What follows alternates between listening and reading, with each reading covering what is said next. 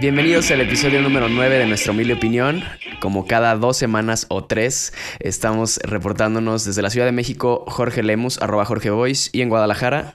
Pancho Legaspi, eh, ¿qué onda? ¿Cómo estás, Pancho? ¿Cómo, cómo te ha ido? Pues bien, relativamente bien. Eh, pues no sé, como que se ha sentido diferente la ciudad últimamente con tanto calor y después del podcast de la semana, bueno, de hace, De hace tres, tres semanas. semanas. Sí, qué rápido. Bueno, después de ese podcast como que empecé a agarrar también la onda acerca de muchos consumos que tenía. ¿Ya te entró la, la Eh, culpa de la que hablaba? Un poquito, me, o yo mismo me la infringí, no sé qué, qué onda conmigo, pero bueno, eh, la cosa es que he estado como preocupándome un poco más por eso, tratando de menos el carro, eh, no sé, eh, llevándome mi bote de agua, por ejemplo, Ujú. Y, y ya como que también la recepción que tuvo el programa eh, fue muy buena, nos llegaron comentarios muy positivos al respecto de el programa, de mucha Sí. gente al que le latió, lo compartieron, y me alegró un buen que, dijo, Sí, que les Bueno, esté que- gustando y que esté... sí, que sirva de algo, ¿no? Que les afecte ya sea positivo o negativamente. Sí, y de hecho, dentro pues de esas preocupaciones también había estado viendo noticias, como que también ya ves que hablas acerca de un tema y de repente te empiezan a llover noticias. De eso que buscaste. La cosa es que estaba viendo y estaba leyendo que en Centro, bueno, la crisis, gran parte de esta crisis migratoria que estamos viendo hoy en día se provoca por el calentamiento global y cómo Exacto. vuelve inhabitables muchos lugares eh, en el sur y en todas partes del mundo, ¿verdad? Y casualmente eh, iba en el alto, eh, en algún, alguna cuadra por ahí y llegó un migrante y hacía un calor de la fregada, de verdad. Me, me daba. Me- yo, yo estaba ahogándome con el aire acondicionado prendido, imagínate. Wow. Eh, ajá, exacto. Y yo normalmente no prendo ni siquiera el aire acondicionado, pero así de caliente O estaba. sea, sí, ya para que Pancho Sí, prenda el aire es porque... Exacto, no, me- yo siempre voy sudando en el carro con la ventana abajo para evitarlo, pero neta, hacía mucho calor.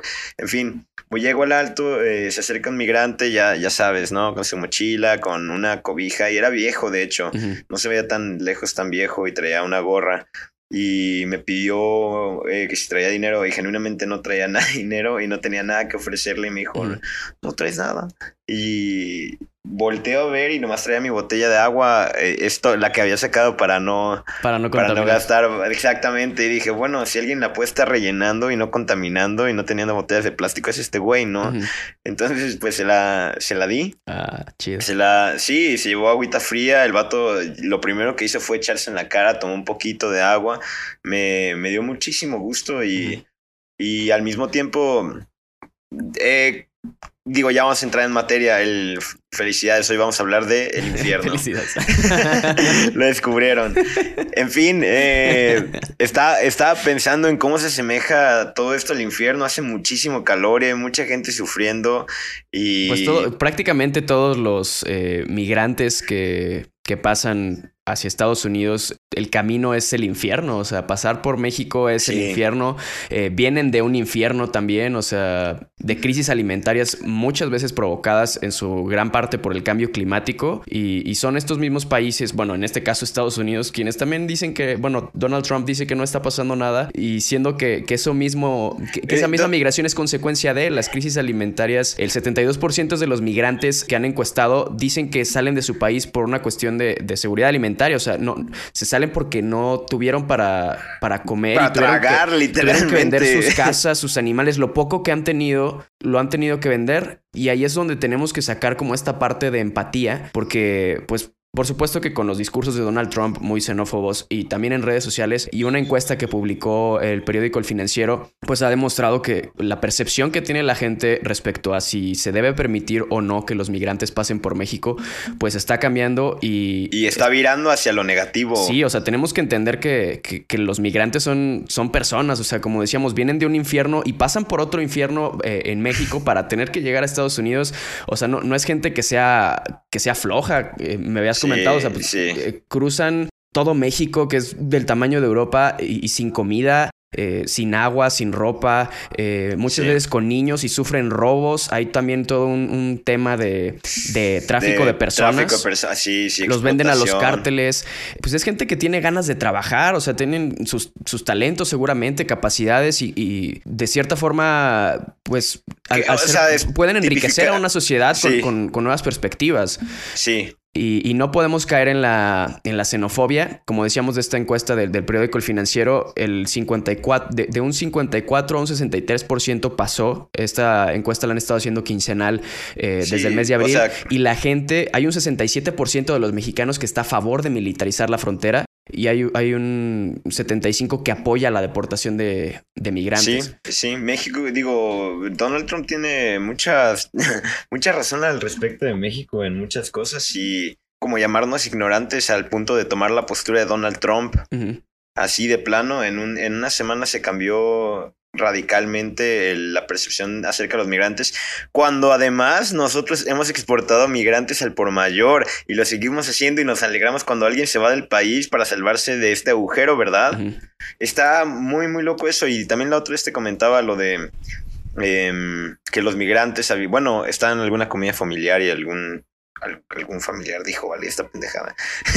y dijo que, que, lo, ah, que mugres migrantes flojos, ¿por qué, no, ¿por qué no se quedan en su país y se ponen a trabajar así como se ponen a cruzar? Yo no, yo no creo que nadie flojo de no cruzaría todo esto sin agua, sin comida, sin Pondrías en ropa. riesgo tu vida Sí, para tu vida qué y la de hueva, tu más bien familia, sería eso, ¿verdad? ¿no? O sea, alguien, alguien Digo- flojo diría qué hueva cruzar, Sí, mejor me quedo aquí. exactamente. Pero, Sí. Pero no, o sea, es- es- estamos, volvemos. es Sí, como si meterte en una oficina y trabajar todo el día fuera lo, lo más activo del, del mundo, ¿verdad? Y prácticamente, bueno, ya hay un muro fronterizo, pero Trump No, prometía. ya, ya lo hay, se llama México. Ajá, exacto. Trump prometía que, ibas, que iban a hacer otro muro muy lindo, pero pues no es un muro físico como tal lo que hicieron, pero teníamos hace un par de semanas a Marcelo Ebrard pidiéndole a los migrantes que no cruzaran al territorio mexicano si su objetivo era llegar a otro país, porque les iba, nos iba a causar un problema a nosotros Sí. como país. O sea, Sí. ahí es como, papá Trump no me deja, fíjate que no puedes Sí. pasar. Y el muro que hicieron fueron 26 mil elementos de la Guardia Nacional que se pusieron en 23 puntos distintos eh, en la frontera sur con, con Guatemala. Y, y no solamente en tierra, sino también hay eh, por aire, por mar. Sí, yo no, yo no había retenes en leído. carreteras para, Sí. para detener y revisar a los autobuses o coches que vengan con, con migrantes. Y justo en una semana fueron, pues acá tengo puras cifras, me gustaría como hablar de esto, perdonen Sí, que claro. dando cifras porque pues es, es darnos contexto. Son casi 2.000 migrantes que fueron detenidos y en un mes 11.000 deportados. También en la frontera norte en Tijuana hay Guardia Nacional deteniendo migrantes antes de que lleguen hacia allá. Entonces, pues prácticamente ese es el muro que se hizo. Este es un estado de alerta ya y solo también es una muestra del servilismo como arma de Estados Unidos, ¿verdad? Las hipocresías del sistema mexicano en todo su esplendor. El reclamar el maltrato a los migrantes por años a Estados Unidos y luego hacerle algo peor a los que están pasando por aquí. Además, también es una cosa, un, un- un- una bola de hipocresía ya que no se puede no se puede desmenuzar esto de verdad Estados Unidos se supone que es el el adalid de la libertad que es el único principio que defiende Claro. y siempre se acuesta a, a costa de la nuestra o de la del otro, ¿verdad? Se protege la libertad para asesinar a alguien antes que la libertad para usar tus piernas. No, este liberalismo hipócrita de trompiano eh, está teniendo efectos rarísimos en México también y en la psique del mexicano, porque sí, ahora porque nos también... está afectando. Sí, sí, que no, o sí, sea, y además aquí con la, bueno, el racismo, bueno, la, la, la pigmentocracia que nos cargamos, es como, ay, no, no nos manden este guatemaltecos y guatemaltecos. pero a lo mejor sí le hacen, si viene, no- si viene algún español o un argentino, ah, sí, esos que sí se queden, ¿no? Entonces Sí, es yo nunca he visto que les hagamos el feo a, a los noruegos o a los, incluso los gringos que vienen rara vez Claro, también, sí. ¿no? Al contrario. no vinieran repente- güeros y güeros porque, ay, eso sí Es- déjenlos. Está, está extrañísimo esta situación que está sucediendo y además va paralela a esta nuevo como de ola de patriotismo mexicano Sí, porque- de comercial, O ¿verdad? sea, realmente nos están quitando algo estas personas que lleguen. Eh, Sí, sí, sí. El ejemplo más cercano, creo que todos conocemos o tenemos algún familiar que ha migrado a otro país. No sé, lo más común pues es Estados Unidos. O y sea, no se le juzga. Y, y no, o sea, a nosotros nos, a lo mejor tanto a ti como a mí nos han tratado mal en, en algún otro país por ser morenos o los mismos agentes fronterizos de Estados Unidos un trato feo y al nosotros hacer lo mismo con los migrantes, pues es caer en lo mismo. Sí, Eh, Tenemos que ser como que más empáticos en ese sentido. sí, sí, sí. Y no luego vienen a también... quitarnos trabajo o a robar. Probablemente sí algunos, pero no hay que caer en generalizaciones. Sí, bueno, hablar de eso es que hablar de índices de delincuencia entre migrantes, ¿verdad? Que se han probado, hay ya una cantidad estúpida de estudios. Si ustedes no saben de esto es porque son estúpidos y discúlpenme, pero tienes que, tienes que saber que los migrantes no, no son los mayores delincuentes del mundo, muy por el contrario, un migrante lo último que quiere es estar expuesto a procesos judiciales, ¿verdad? ¿Por qué? Porque Lo lo, van a regresar al agujero del que está tratando de salir. ¿Verdad? Al No contrario, tiene- más bien ellos, ellos tienen que tener cuidado porque aquí dentro Exacto. los mismos mexicanos, los verdaderos bad hombres, como llamaba Sí. Trump, eso sí, o sea, tienen que cuidarse de que no vayan a traficar con ellos o que los vendan a algún cártel y terminen así. Eh, estaba viendo ciertos casos en los que la familia, los papás ya se encuentran en Estados Unidos y pagan un dineral porque sus hijos vayan hacia allá y nunca llegan. Sí, sí, sí, sí. Pues es, es un asunto súper grave. Sí, hay, hay una, ya hay una maraña de, de redes ahí de corrupción, de, de narcotráfico, de delincuencia, de todo tipo de extorsiones en el camino que ni siquiera se pueden mencionar. Ya la manera de lucrar con personas se ha vuelto un puerquero en México por la misma falta o a la colusión de las autoridades en este tema. Eh, yo, o- bueno, últimamente todo se asemeja, bueno, esto es incluso, ¿cómo se llaman? Eh, prejuicios que estabas mencionando acerca del migrante, de que eh, no es que no nos manden a, a los morenos y la fregada, o no es que ellos son flojos, es que ellos son violentos, o es que lo que sea, ¿no? Yo dudo que esa gente que vendía drogas allá lo hizo, lo haya hecho por falta de espíritu emprendedor, para- por el contrario. Al- eh, todo apunta para mí a que esto, estos prejuicios van a abundar cada vez más en la cabeza de la gente y estamos en un momento que es un precursor de un fascismo mucho más aterrador. Todo apunta a un nuevo holocausto para mí. Y de hecho, hoy en día ya también, incluso en Estados Unidos, se están usando las facilidades. eh, Pues ya los- vimos los cómo encerraron de en jaulas a, a Sí, niños, ¿no? Los- Los campos de concentración que usaban en la Segunda Guerra Mundial con los japoneses hoy en día están funcionando para facilidades eh, de retención a migrantes. Es una locura eh, todo eso. Hace rato también te mandé un podcast en el que se trataba de un equipo de peritos abogados expertos en materia de derechos humanos que iban a visitar eh, con permiso de un juez estadounidense eh, una facilidad de niños eh, de detención, perdón, de, a migrantes y niños, especialmente a familias. Y a pesar, de, a pesar de haber avisado que iban de visita con tres semanas de anticipación, las autoridades no tomaron ninguna medida, no se tomaron la molestia de siquiera limpiar a los niños. Estaba, a muchos llevan tres semanas sin bañarse, Wow. nadie tiene cepillos de dientes, comen tres veces al día un pan y un jugo en caja. Eh, es una cosa... Condiciones sea, sí, fuera de están, los viola- derechos humanos. está- están violándolos los mismos soldados estadounidenses a los niños. Ya, ya se está lucrando con él. Es, es una cosa aberrante, terrible. No, yo no, yo dudo que, de nuevo, el migrante flojo y que se puede quedar ya en su país a trabajar, tome esta decisión. Por, no creo que no se le haya ocurrido trabajar en su país para, para que mejore la cosa. Claro, que no. o sea, vienen huyendo también de, de una violencia increíble. O sea, las pandillas allá. eh, también veía otro caso de un, un salvadoreño que el lugar en donde él vivía estaba controlado por una pandilla y donde trabajaba estaba controlado por otra. Y de repente llegó y le dijeron, ah, es que tú estás diciendo cosas y, y los matan. Sí, Vienen huyendo sí. de no nada más de la, de la falta de alimentos, sino de violencia, po- eh, condiciones de pobreza extrema, de falta de desarrollo. No es así sí como, Sí. como bien dices, no es como que, ay, no, no voy a buscar trabajo. Hay falta de oportunidades económicas, no... Y no son los delincuentes los que están saliendo de ese infierno, los delincuentes son los que están más cómodos en ese infierno, ¿verdad? Sí, no, y los, de- los verdaderos delincuentes son los que les vale madre que esté pasando eso y están arriba de traje, güey. Exactamente, y entonces ahí están, por ej- eh, de nuevo, juzgar a los migrantes hacer, por delincuentes, por así decirlo, o que van a matar gente o violar, claro que no, incluso en Estados Unidos te mandé un, un link en donde decía que la lechuga mata más gente al año en Estados Unidos que los migrantes. Así, Yo no veo que metan a las lechugas en jaulas ni que haya campañas anti-lechugas, ¿verdad? Entonces, ¿qué onda? ¿Cuál es el enemigo? ¿Quién está matando de verdad a la sociedad estadounidense? Todos los demás factores, ¿no? No están... Al contrario, la, la economía de California repuntó y explotó gracias a los migrantes y su intervención y su aceptación. Los integraron al sistema económico y hoy en día es uno, es creo que es un tercio de la economía estadounidense. le conviene completamente a Estados Unidos. O sea, históricamente ha habido, hu- hubo un tiempo en, en, eh, en el que se permitía que los mexicanos fueran legalmente hasta cierto punto porque les convenía, necesitaban esa mano de obra y hoy sigue siendo lo mismo, pero quieren hacerlo de esa forma sucia, ¿no? Sí, sí, sí, sí.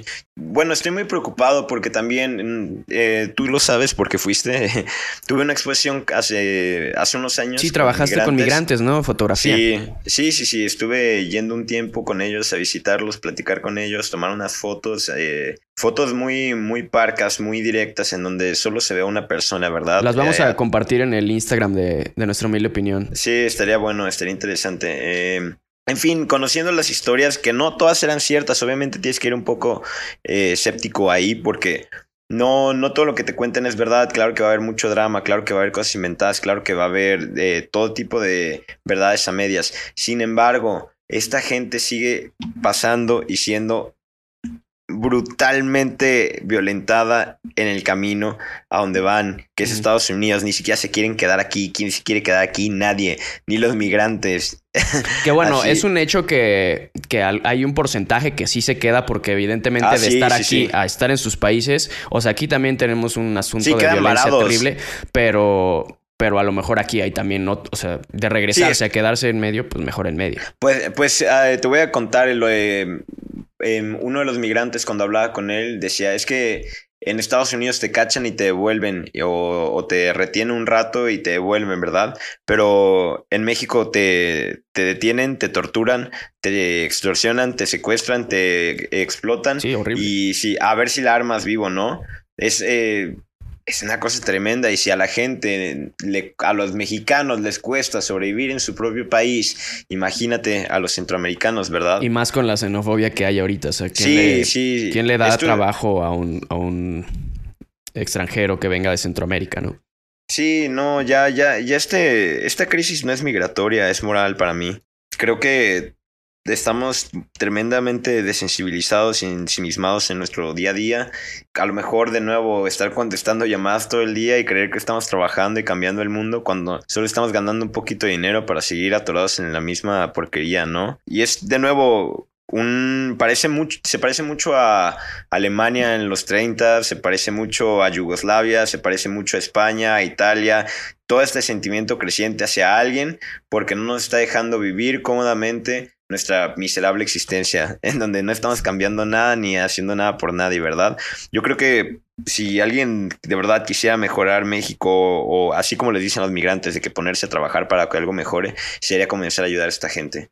Una de mis soluciones es empezar por la empatía en ese sentido, como lo mencionábamos. Pero es que la empatía... hay un... em- o sea, eso la- eh, señalando que es un asunto moral, ¿no? Ajá, sí, no, la Por empatía ahí la desarrolla gente, gente educada, sana, con un poquito de sensibilidad, pero vivimos ya en un estado psicópata. todo, juzgo a todo y declaro a todos los mexicanos psicópatas, de verdad. Eh, estamos mm, ya entumidos hacia cualquier muestra de, de sufrimiento. No, no nos importa. Podemos ver de nuevo al niño en la calle ahí muriéndose de sed y de hambre.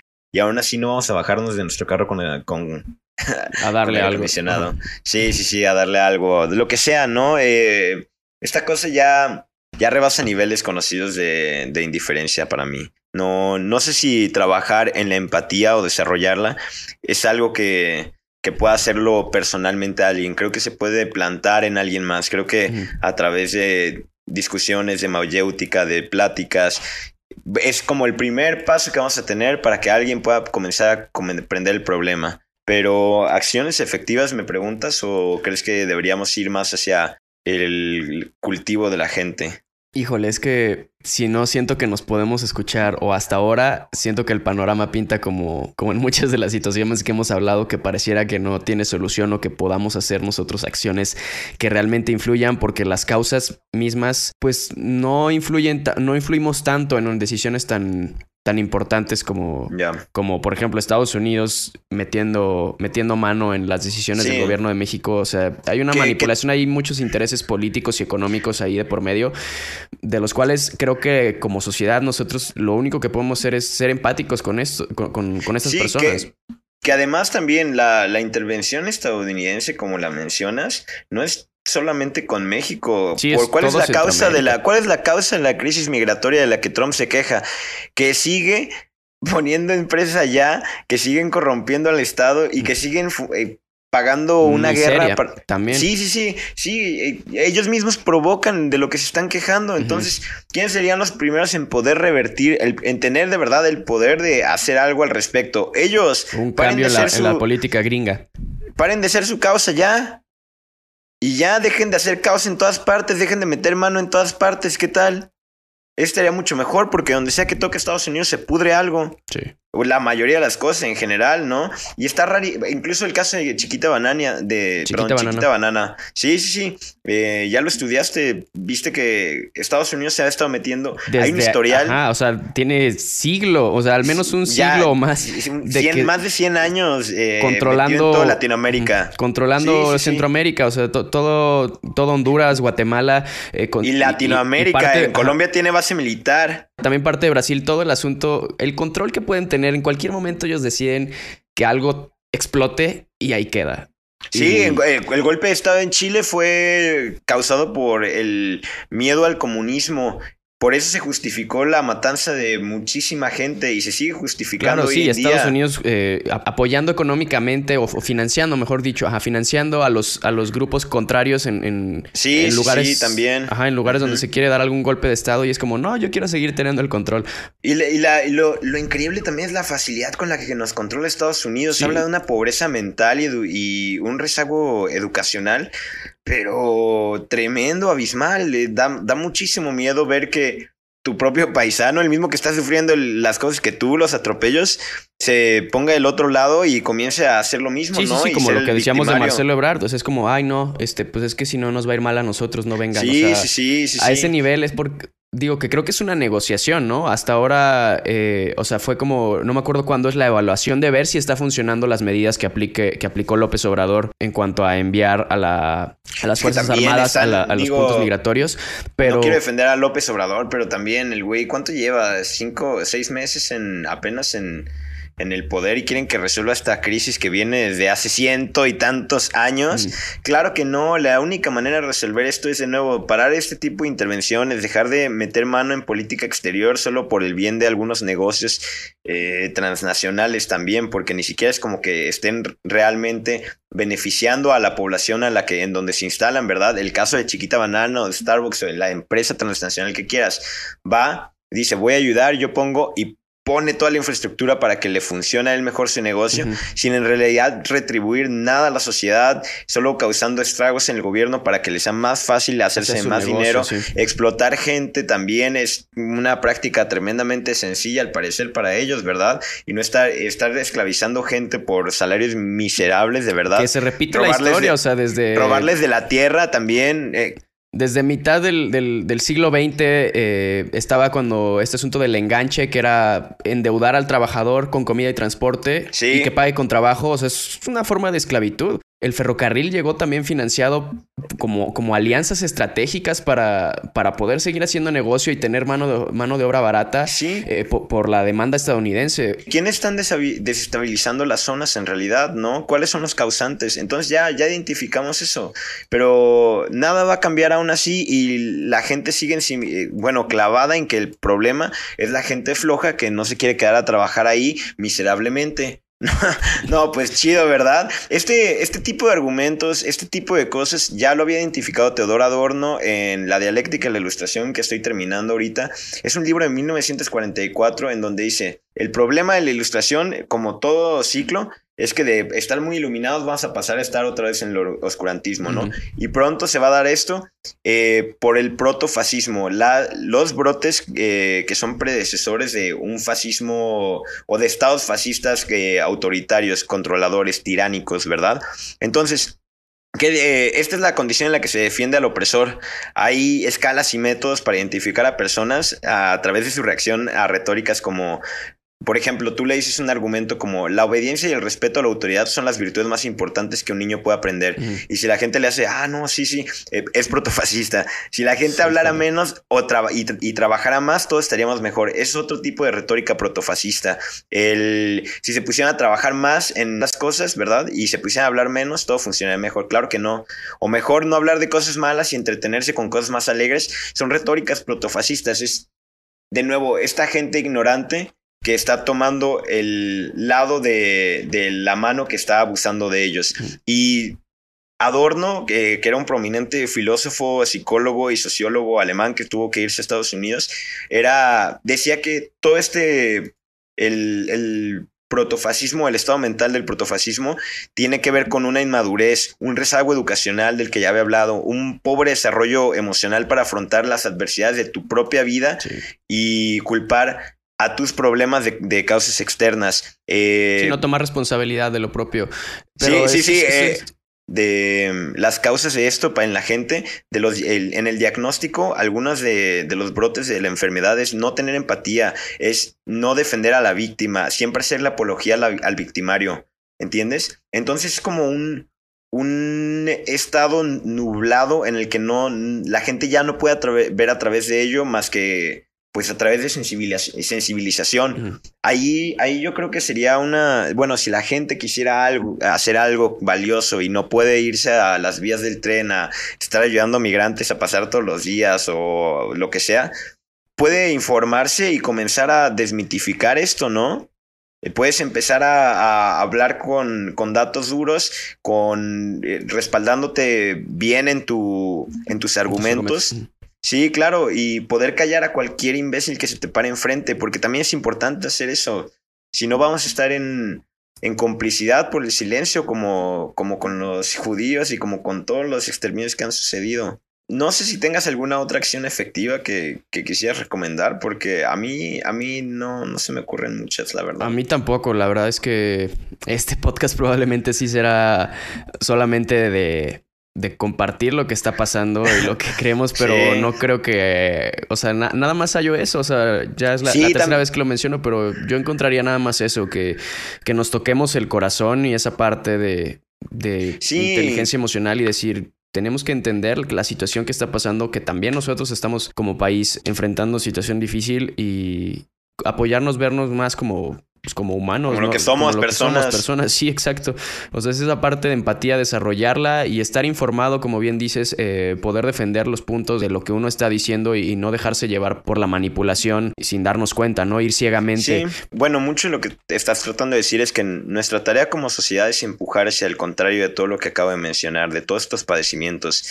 Estamos tratando de, de sanar la mente de gente enferma de ignorancia, de esta ignorancia que además nos lleva a barbaridades ya bien documentadas y siempre terminan en exterminios, odio, pobreza, desunión, destrucción. Pues yo creo que con esto terminamos. Eh, invito a la gente a desestigmatizar a los migrantes y en su día a día tomar una postura mucho más tolerante, de menos prejuicios y abierta hacia ellos. A lo mejor no puedes ir a darles de comer a todos o darle, o darle cobija o lo que necesiten, pero sí puedes dejar de verlo feo. Sí, o, si escuchas que alguien como persona. O si escuchas así como dices en tu que, estabas en una reunión familiar y que escuchaste que alguien eh, mostró comentarios xenófobos, decirle, oye, voltea, voltea, voltea a ver lo que estás diciendo, ¿no? Y, cambiar, al menos desde ese punto, eh, influir un poco en las opiniones y, que la sociedad tome un rumbo menos discriminatorio, creo que es la palabra. Yo no creo, yo no creo que a nadie nos vaya a gustar el futuro por el que estamos apostando ahorita.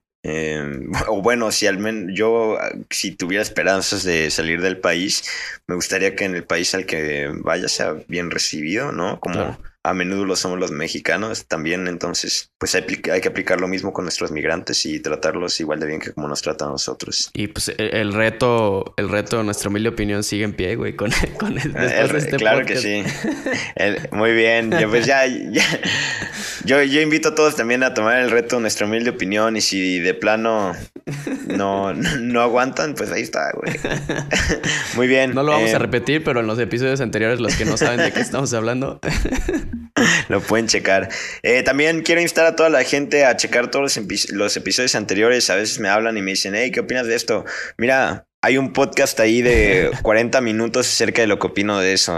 Y, entonces, y así nos ponemos al corriente. Eh, quiero también invitarlos a compartir todo, screenshot, contenido, opiniones con nosotros en nuestras redes sociales de Instagram, del Twitter. Soy Pancho Legaspi. arroba Jorge, Jorge Boys. Boys. Y nos pueden encontrar en arroba nuestra humilde opinión en Instagram. Así que ahí estamos. Ahí estamos en contacto. Gracias por escuchar. Perfecto. Hasta luego.